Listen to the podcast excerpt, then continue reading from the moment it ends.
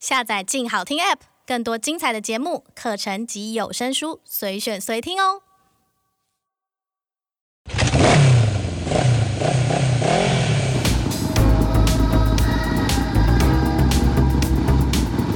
说走就走，跟我们一起去你的旅行。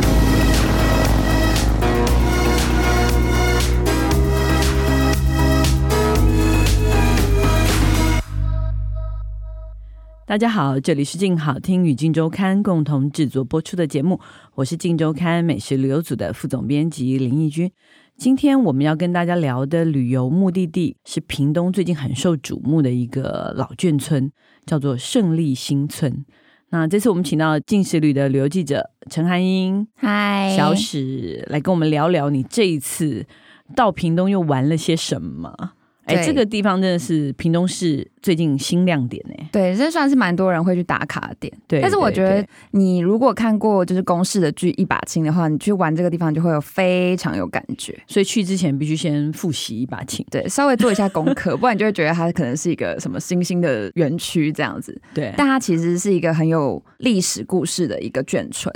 就是它其嗯实是一座充满空军色彩的老眷村。它就是里面可以看到蛮多飞机的元素。那这些东西其实是因为就是在一九二七年的时候，日本的飞行军队曾经就进驻屏东，可能很少人会知道这件事情，但他们后来撤台之后。国军的空军也把它当成是官舍来使用，所以他不管在日本人的时期，或是说国民党军队进驻的时期，他都是空军的基地。对，它就是住满了空军这样。哦，就不管哪一国都很喜欢把它当空军基地，可能因为就对那边有机场吧，对可能地理位置啊， 对对对，地理位置的关。系。对那他现在这个总共有范围很大吗？好像就是服务员什么的，其实还它蛮多栋的耶。对，其实它是涵盖了胜利新村跟崇仁眷村成功区，所以它其实蛮大一块的。因为它现在是活化嘛，所以它其实是把老的那些老屋收购，屏东县政府把它收购，现在活化的有六十七栋这样子。哦，已经有对六十七栋了。对，就是有一些正在用，然后有一些已经用好了，然后已经有一些商家进驻这样。哦，那它大概是什么样的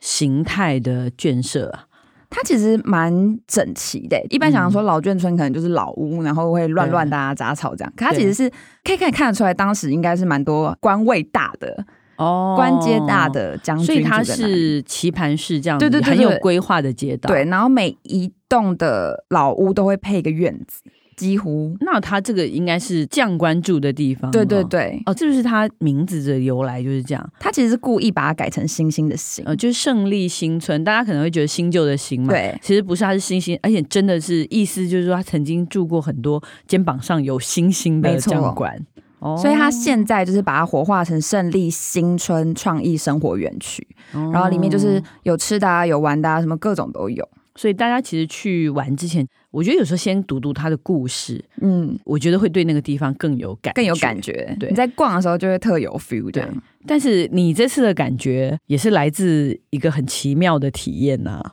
对是啦吧，就是我刚刚有说啊，就开头我就有说，如果你看过你是一把青的粉丝，你就会对这边啊，你就会觉得这边真的是太有那个感觉。所以你现在怎样？你是变装成那个一把青我就的那是杨景个哎华，啊王杨景华本人，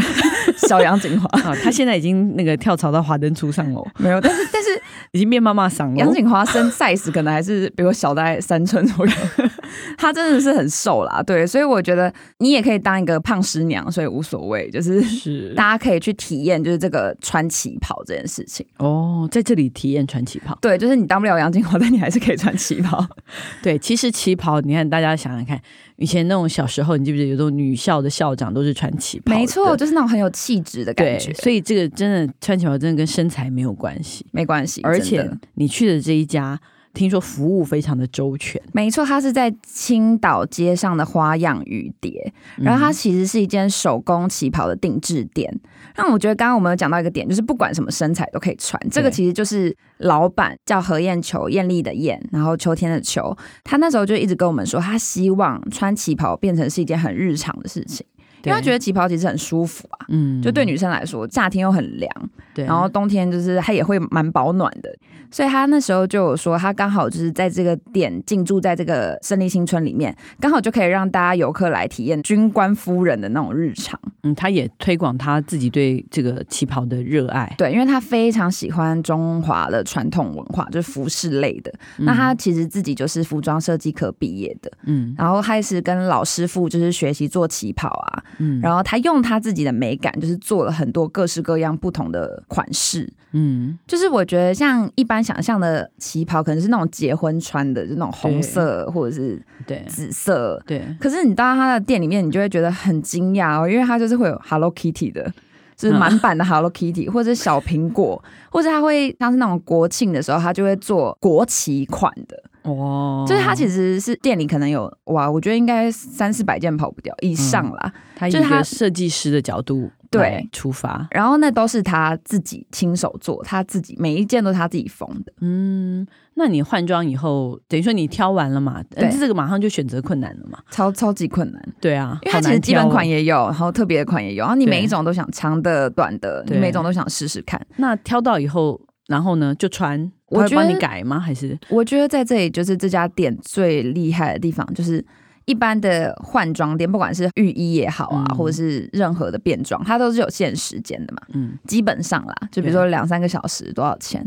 但它这里呢是没有时间限制，所以我才会推荐大家第一站就先过来这边，哦因为它就是你开店换好之后，到它关店之前，你都可以来换。哦一整天都对可以，你就可以那这样穿着旗袍在眷村里面晃来晃去。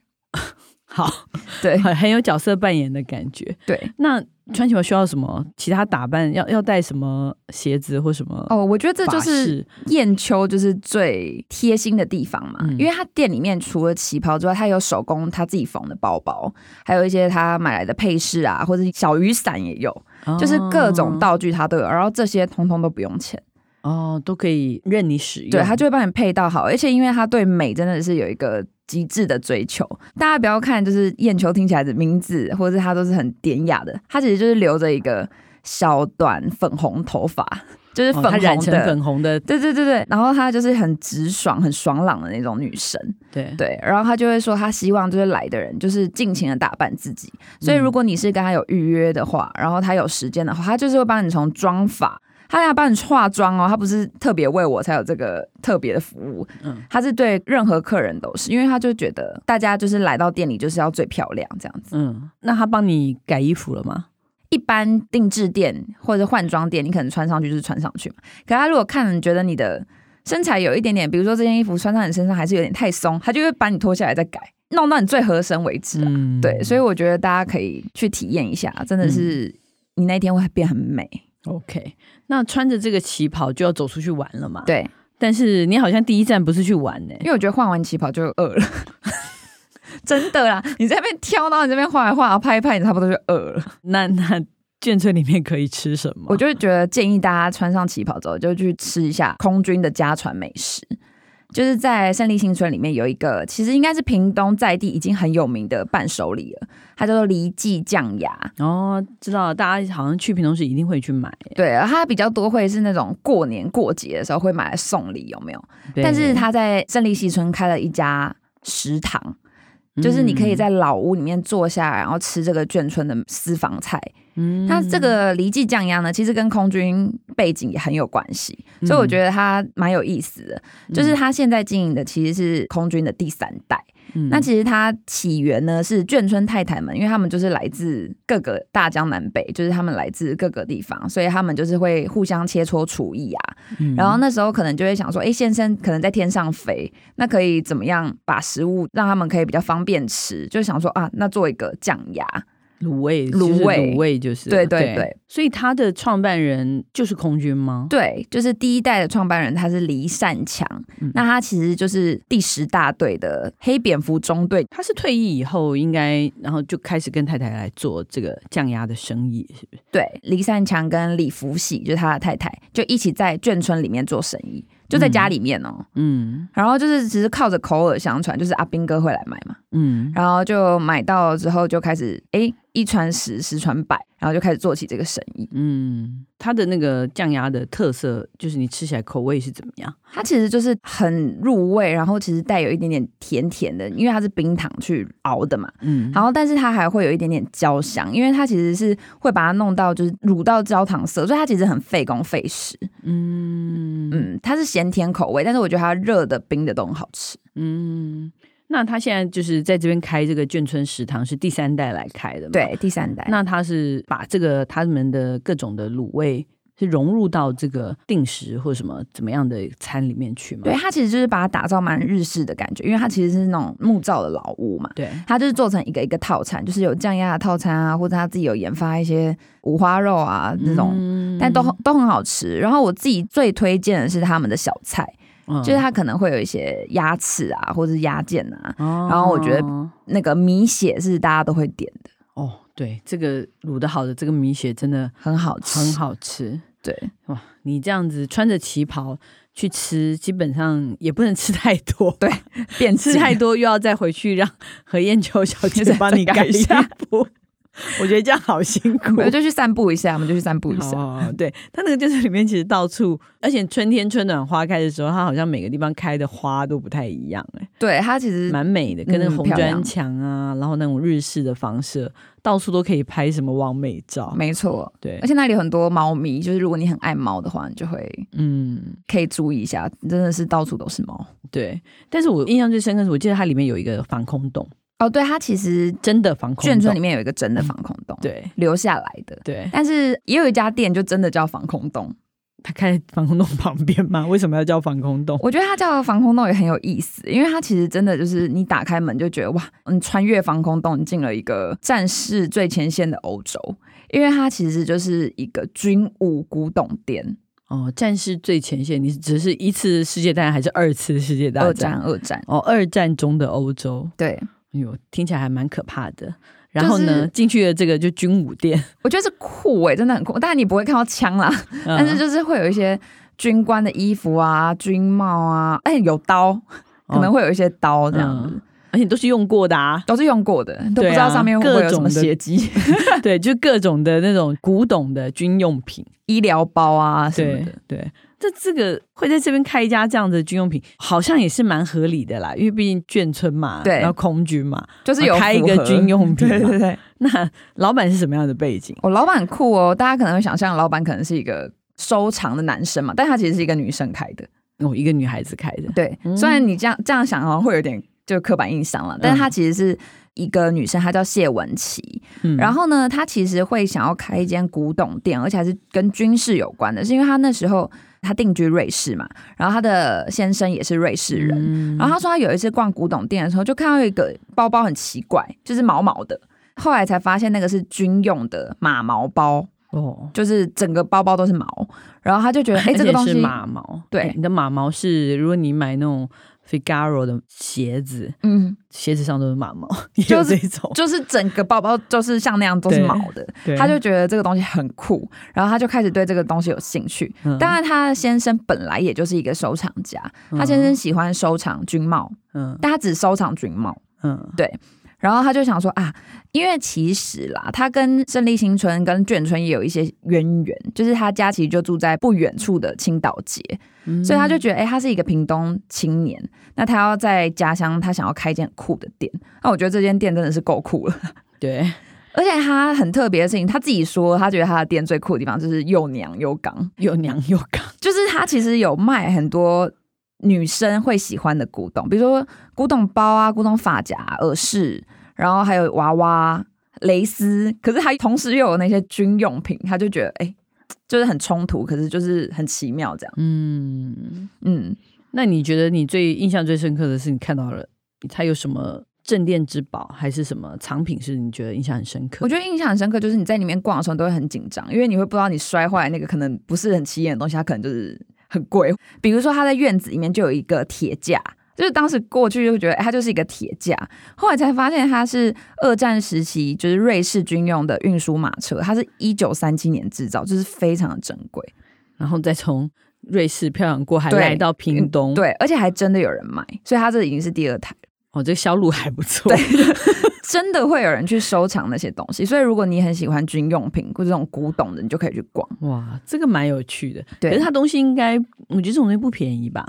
它当然就是有一些真的是收藏价值，当然就是不便宜。可是它其实、嗯我觉得以二手或者是古董店来说，它已经算平价了，嗯就可能有一千千、两嗯千都有，看你喜不喜欢啦。其实喜欢的人就是是愿意付出这个多少钱都代价愿意的买的。对，不过这个当然，我觉得就算你对古董没有兴趣，也可以很值得去走一走，就看一看。当博物馆了，对对对，可是这边应该还是有一些比较接地气、比较亲民的，有有有，也杂货有十店块、二十块就买哦得也 起，有对对对，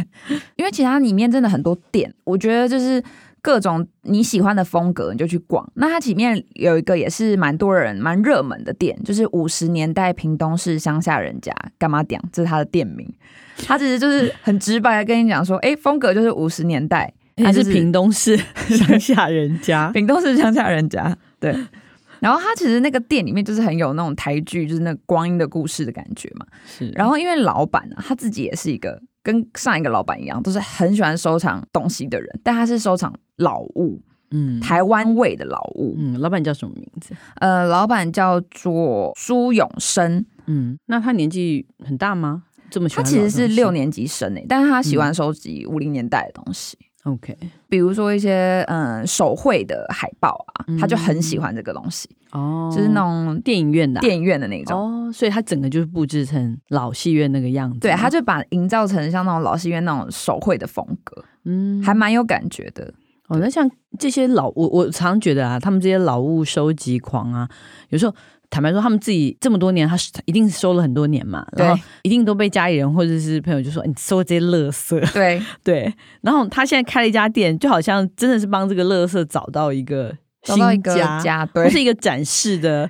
空间，对，其实还蛮爽的。因为他自己也有说啊，没有那么多大童宝宝二十个放在家里，对，家人也会很困扰，走路也不知道，对不对？ 就会提到大童宝宝，对，可是放在店里就很有味道哎，就是对二十几个大童宝宝站在一起这种对感觉。大家就会很想来拍这些大童宝宝。还有，韦氏牌，还有收藏韦氏牌，嗯然后他店外就有一台，对，那他应该卖很多那种小时候的零食啊什么之类的吧？对，就是这边可以大扫货，都是一些对十块二十块的嗯，古早味冰棒啊什么的，就那个屏东那么热，对，就很适合来个十支。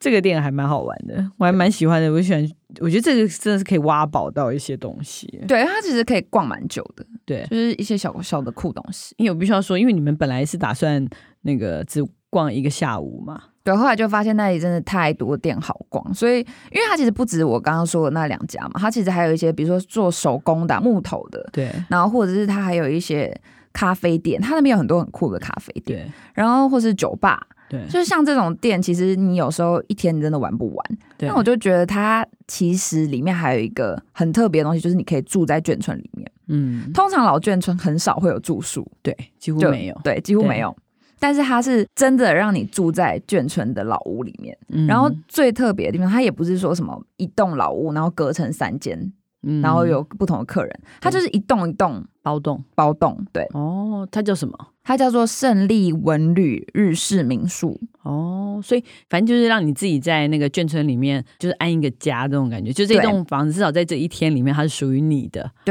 而且这样它是也日不会式的，，而且不会互相打扰。没错，对，就你跟别人的栋距是很远的，那每栋可以住多少人啊？它最少二人，最多八人，哦，哎，那还不错啊，嗯几个好朋友就已经可以，对。而且反正铺床嘛，对不对对对对，它是对日式那种榻榻米，所以进去的时候，它其实是有垫隔间，就用拉门嘛，嗯所以你可以跟彼此有一点点距离，可是又可以把它全拉开一起玩，这样、嗯嗯嗯，就很适合跟朋友或是家人。对，而且很像出国，很像出国，真的那边真的太像日本了，对，就是那日本的那种传统的民宿，其实很多都是长这样。所以你又穿着旗袍，最后落脚在那边嘛没，有没有，我在这边我换了别的衣服了，因为这个老板是也是很特别，他想说，因为这边要符合那个空军的眷村嘛，所以他其实有那个房间就有附那个、诶制服给你换上。空军制服，对， 我觉得你整趟那个采访就是不停地在换衣服，不停的就对了 cosplay，对， 不不停的在那个角色扮演。真的是满头大汗 的，换完旗袍换空军，对啦，但是那里可以躺下来休息，所以就是不会感觉那么累，对，感觉好一点。对，感觉好一些。 OK，所以这个胜利新村哦，真的是大家如果有机会，其实你如果有机会，你打算去高雄，你就已经可以顺道去那边，因为其实那边离高雄也挺近的。很近，开车大概三十到四十分钟。对对啊所以不管你要不要住在那里，我觉得都可以顺道去看一看。对，这个算是屏东市的一个很新的一个景点，而且我觉得它应该还不停的在长出一些新的东西。没，错，它其实还有很多新的店要开，或者对新的品牌要进驻。对，所以你每隔几个月或者每半年，哎，去看一看，可能又会有很多新的惊喜。没错，好，那我们休息一下，等一下回来我们的伴手礼的单元。这个伴手礼当然也是在胜利新村里面买的。OK，等一下回来。开箱旅行。 Hello，欢迎回来我们的伴手礼单元。来，今天小史推荐的伴手礼，听说是个屏东名产。导游对，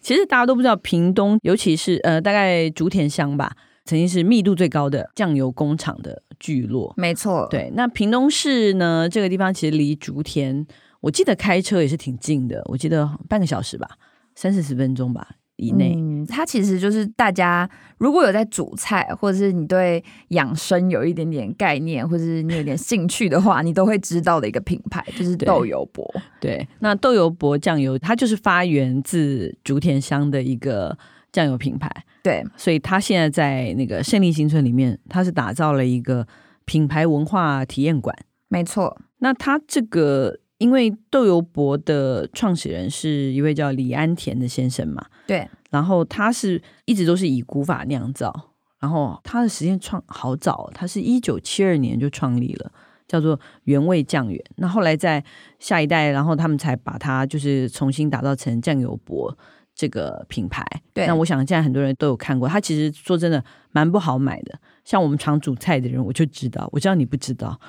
其实我去了之后，我还是蛮心动的啦。我对决定要就订给我妈这样。它用很多那种台湾原生种的，尤其是屏东原生种的小黑豆，对，他做了非常多的酿造实验，其实，而且他们是气做，所以它的数量非常的少，大概你可能在也许全联偶尔你可以买到其中一两种系列的，然后那但是他现在在这个胜利新村打造了这个品牌文化体验馆，就几乎可以买到它所有系列的酱油，对不对？所有的品相在那边几乎都买得到。嗯那其实他当初创立这个品牌，他有一个很重点，就是他说他要翻转那种死咸嗯的酱油，所以在里面你就可以找到各种薄盐的、啊，或者是没有加糖的，它就是嗯有分很多种，或是他那时候是说什么煎鱼，嗯，嗯，煎鱼的，对，就是它有各种系列的，对，每一对种口味，就是它有不同的料理法配不同的酱油，对，而且他们不只是对瓶子里面的东西非常的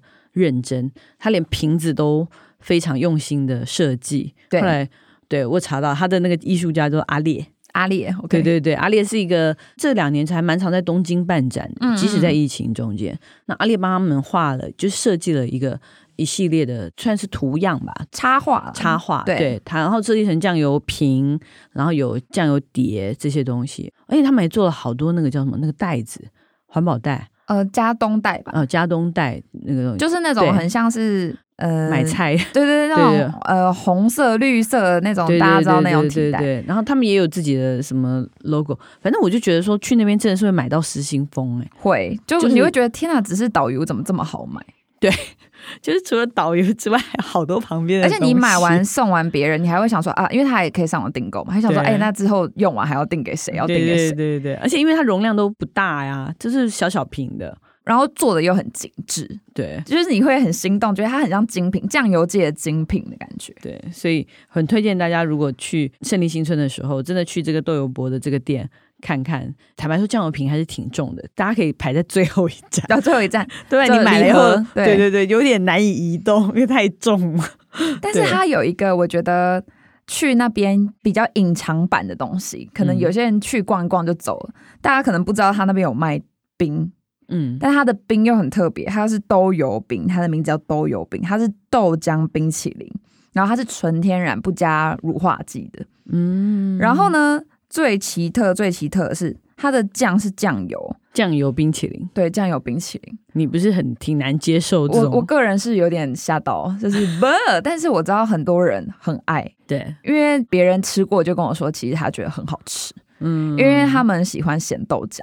哦如果你爱咸豆浆，你可能就会爱上这一味。 OK，好，那大家，我觉得如果说有机会到那边，因为它那个店其实设计的也蛮日式的，对对不，对，它有一个庭院，所以你就可以点一支冰，然后对坐在后面的日式风格的那种庭院坐下来好好吹的，风，吃对吃导游冰。然后最后再带一罐酱油走，对当做是你的屏东之旅的一个完美的 ending，但你一定不会只带一罐，